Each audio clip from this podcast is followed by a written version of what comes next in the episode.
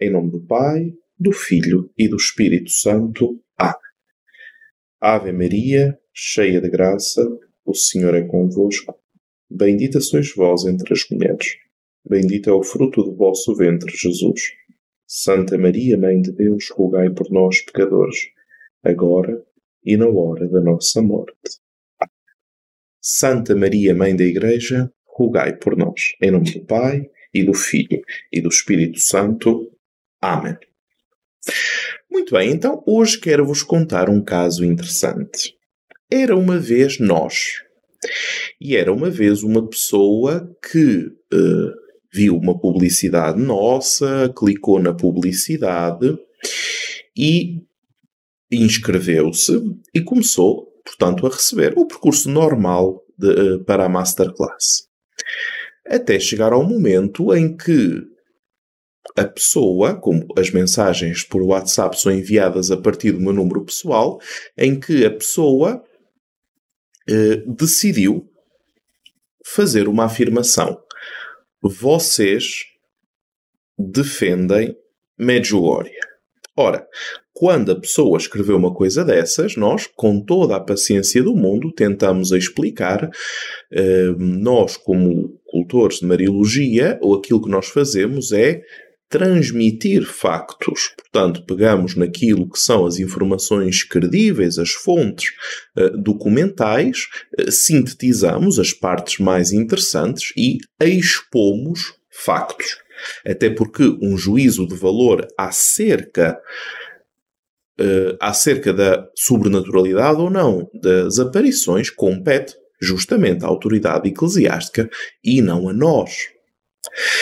Então a pessoa continuou a insistir sobre aquilo que, não, mas vocês disseram.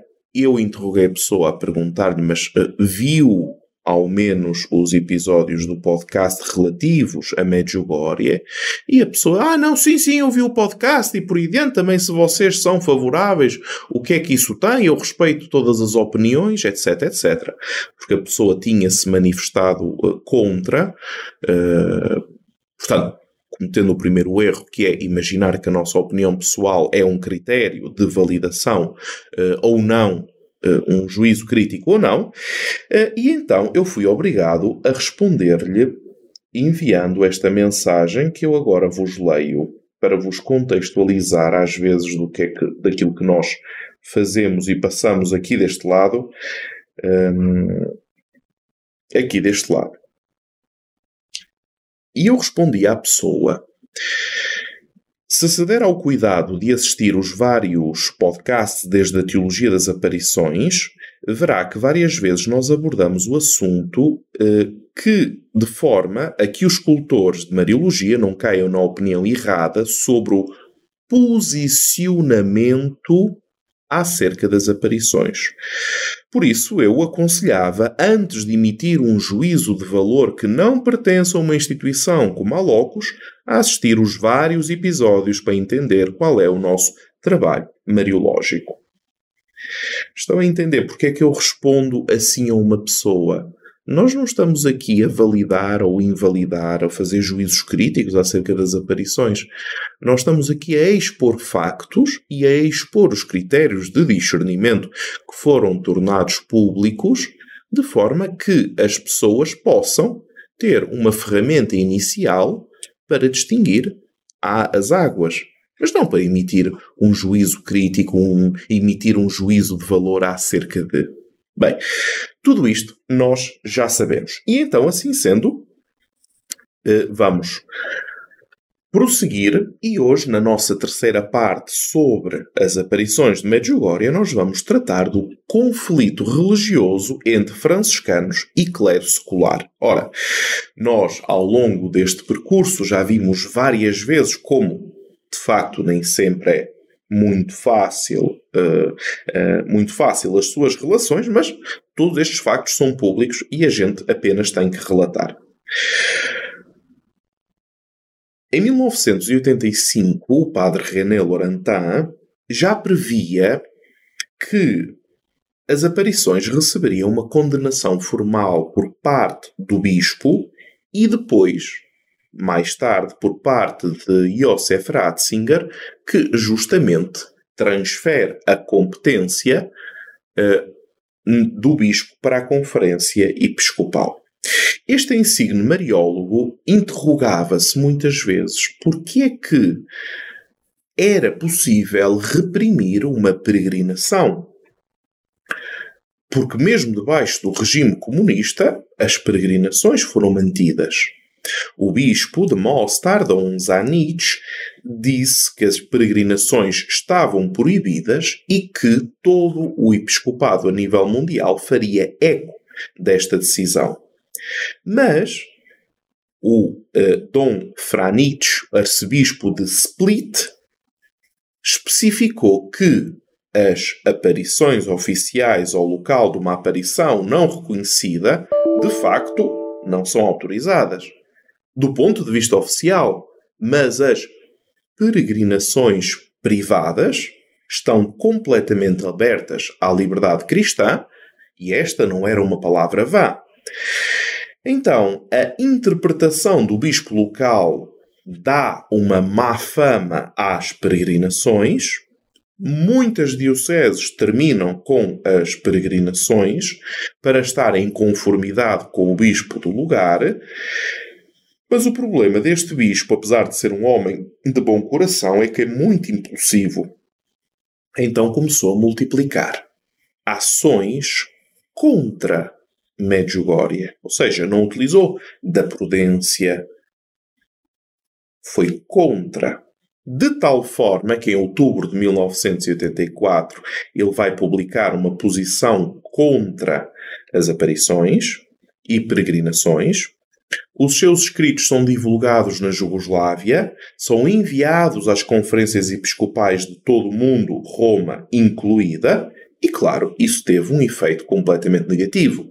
Se de fevereiro a novembro o padre Laurentin, que faz uma análise das, uh, portanto, dos dados das aparições, uh, se a Virgem Maria aparece em Medjugorje, uh, claro, ele tinha, entre fevereiro, fevereiro a, a novembro, tinha difundido 85 mil exemplares desta obra, depois praticamente desaparece até à década de 90. Mas apesar de todas as tentativas aparentemente oficiais de dissuasão a que as pessoas fossem a Medjugorje, a peregrinação continua a crescer. Porquê? Por causa dos párocos? Não, já vamos ver a situação complicada deles. Por causa dos videntes? Não. Por causa dos testemunhos das pessoas que encontraram ou reencontraram a sua vida com Deus em Medjugorje. Esta fama espalha-se pelos cinco continentes, não tanto direto dos videntes, mas daqueles que foram e contaram o que viram, que ouviram, o que sentiram e como a sua vida da fé foi restaurada, como se aproximaram da vida sacramental, etc. Os padres da paróquia de Medjugorje, portanto os párocos, encontravam-se numa situação difícil. Por um lado, a oposição do governo, e já falamos do pároco que tinha sido preso. Por outro lado, a oposição do bispo. Porque reparem, se vocês têm na paróquia uma multidão semelhante à Fátima, vamos colocar um número, 150 mil pessoas, e é necessário responder às necessidades litúrgicas e sacramentais, vulgo, confissões e Santa Missa.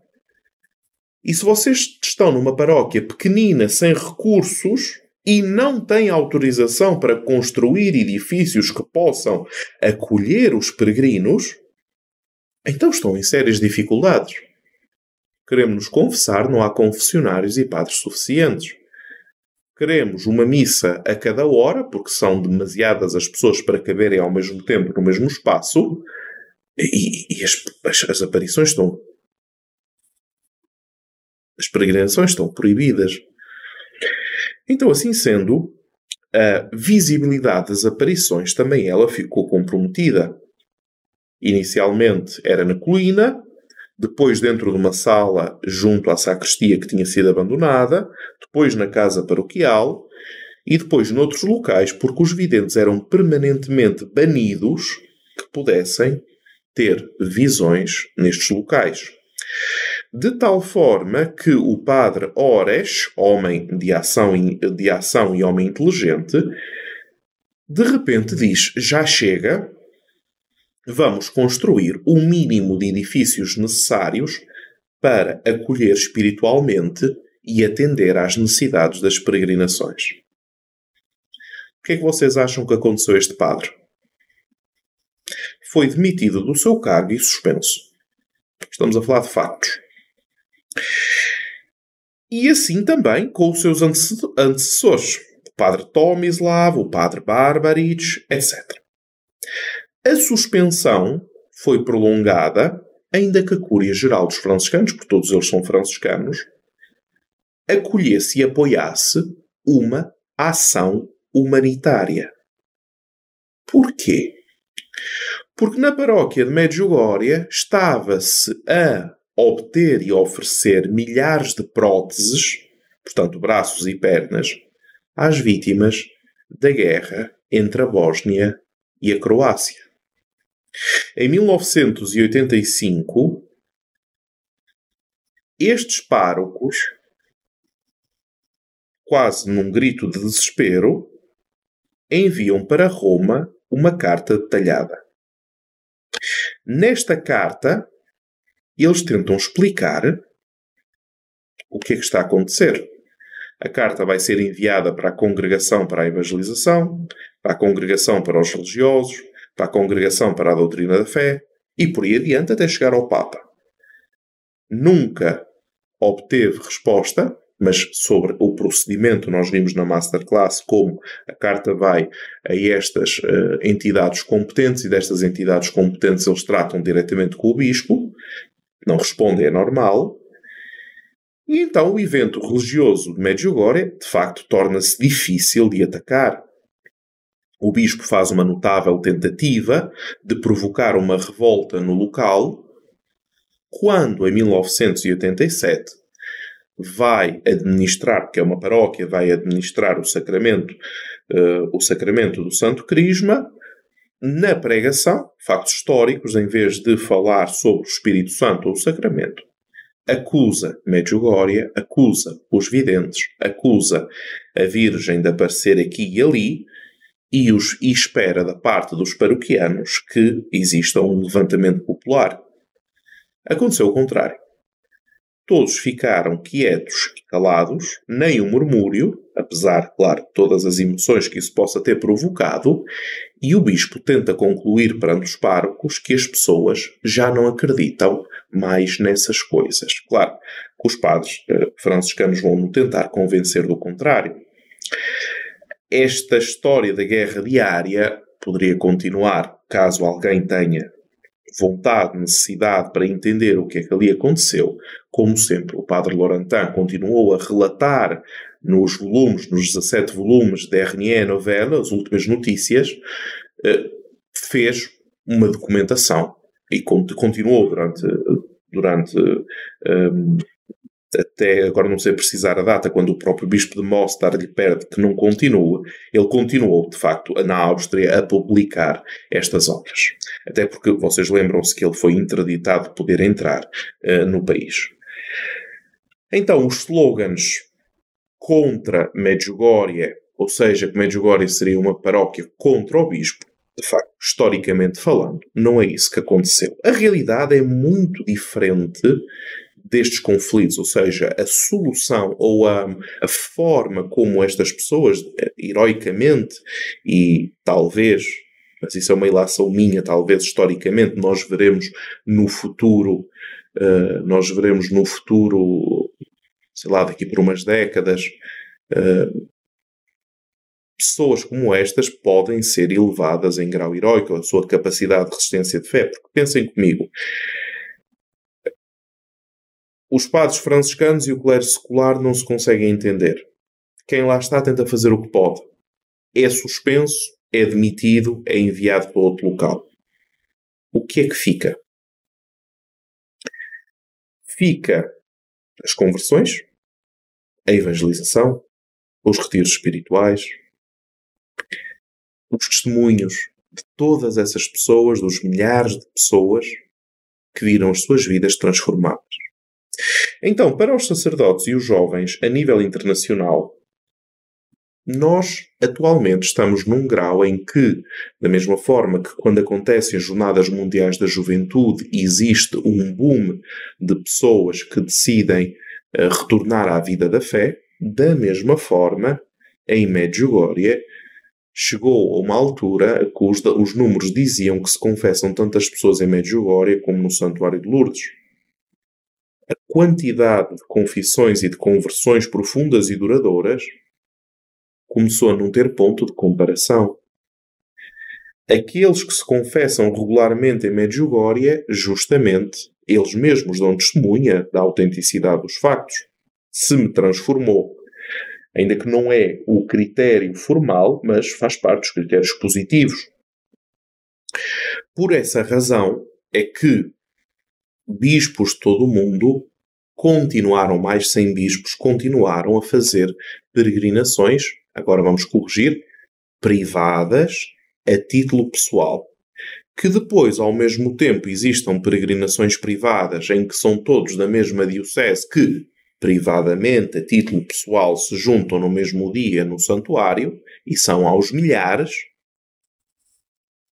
bem haja, nada obsta. Não podem existir, é até, até há pouco tempo, quando Papa Francisco autorizou as peregrinações oficiais, até então não existiam peregrinações oficiais. Ou seja, a Diocese de Ituiutaba não podia peregrinar oficialmente. Mas isso não obsta que mil pessoas da Diocese de Ituiutaba, cada um privadamente, ao mesmo tempo, no mesmo dia, estejam presentes. Por exemplo, eu ouvi há uns anos atrás em Roma que o cardeal Schönborn dizia que na Áustria os seminários estavam cheios devido às conversões em Medjugorje. A ação humanitária vai continuar nesta região de guerra, vão continuar a acolher viúvas, órfãos e feridos. Muitos ficam surpresos que os resultados positivos não sejam levados a sério uh, pela hierarquia, mas a vida continua. Outro elemento, e aqui Graças a Deus, muitos dos que estamos aqui já fizemos a Mariologia do Matrimónio, já poderemos entender aquilo que vamos a dizer. Uh, outro dos elementos é aquele dos videntes, isto é, uh, os videntes, muito bem, que vida estas pessoas têm. Primeira coisa a dizer é que alguns deles decidiram ir pelo sacerdócio. Vamos começar por Ivan. Ivan decidiu ser padre, mas foi excluído do primeiro noviciado franciscano e depois do seminário do Brovik, uh, supostamente por uh, insuficiência intelectual. Supostamente. Mas quando se reuniu com os parlamentares norte-americanos nos Estados Unidos da América, não parece que fosse de grande insuficiência hum, intelectual. Portanto, este homem simplesmente seguiu a vida matrimonial. Yaakov tentou entrar nos franciscanos e quando, um ano depois, um, um ano depois, eh, disseram-lhe para esperar um ano uh, e de repente o bispo de Mostar decide chamar os, pa os padres de Medjugorje, juntamente com os videntes, para lhes anunciar um, ehm, que o diretor espiritual uh, dos videntes uh, não era quem dizia ser. Vamos deixar estas suspeitas no ar. Nesse momento, Yaakov pobrezinho, chorou quantas lágrimas tinha no corpo e, claro, depois disso nunca mais falou da sua vocação e casou-se. Ivanka, já desde o tempo das aparições, até porque se vocês olharem para as idades deles, não eram propriamente como os pastorinhos de Fátima, crianças de berço, eh, já estamos a falar eh, de alguns deles que já tinham uma idade considerável, eram jovens adultos, ou jovens, jovens adultos. Ivanka já namorava, casou-se e tem uma bela família. Vica, por sua vez, casou-se aos 36. Ela, uma alma vítima, ela sofre no corpo, no espírito, bastante. Quando ela se casou, quando ela foi curada destes sofrimentos, ela uh, entendeu que o seu espírito livre e a sua generosidade não se enquadrariam dentro de uma ordem religiosa. E então, aos 36, ela depois conheceu um homem que compartilhava os seus motivos e as suas razões de existência e acabaram constituindo família. Isto a espanta inicialmente. Quando nós fazemos uma mariologia do matrimónio e entendemos que o matrimónio é um dos sete sacramentos da Igreja, então começamos a entender que quem sabe se neste terceiro milénio nós não recuperaremos através das famílias o lugar que o cristianismo uh, ocupa no mundo. São ideias. Então é bastante notável também hum, ver como os videntes também eles são assediados pela parte dos peregrinos. Pensem. Há pessoas que ferozmente procuram qualquer tipo de desculpa para os descredibilizar. Há outras pessoas que os tentam uh, colocar imediatamente vivos numa redoma nos altares e os videntes, ano após ano, têm conseguido manter um equilíbrio na vida. Inclusivamente, uma das videntes, que eu saiba, é cabeleireira. Tem conseguido manter os seus matrimónios, tem conseguido manter as suas famílias, têm conseguido manter um testemunho autêntico de vida cristã. Reparem, estamos a falar de factos.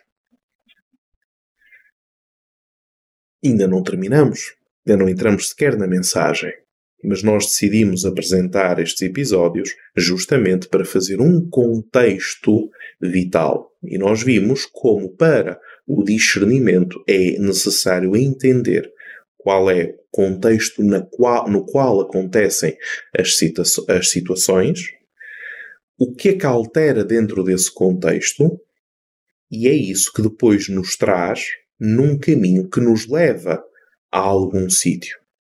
Um caminho que nos leva a algum sítio. Muito bem. Dito isto, avisos para se fazer, José? Não temos avisos para se fazer. Não, muito bem, não temos avisos para se fazer. O podcast fica por aqui. Amanhã vai ser o podcast sobre Fátima, 13 de maio, como é óbvio. E na segunda-feira vamos fazer o podcast sobre, então, qual é a mensagem de Medjugorje. Dito isto, até amanhã, se Deus quiser.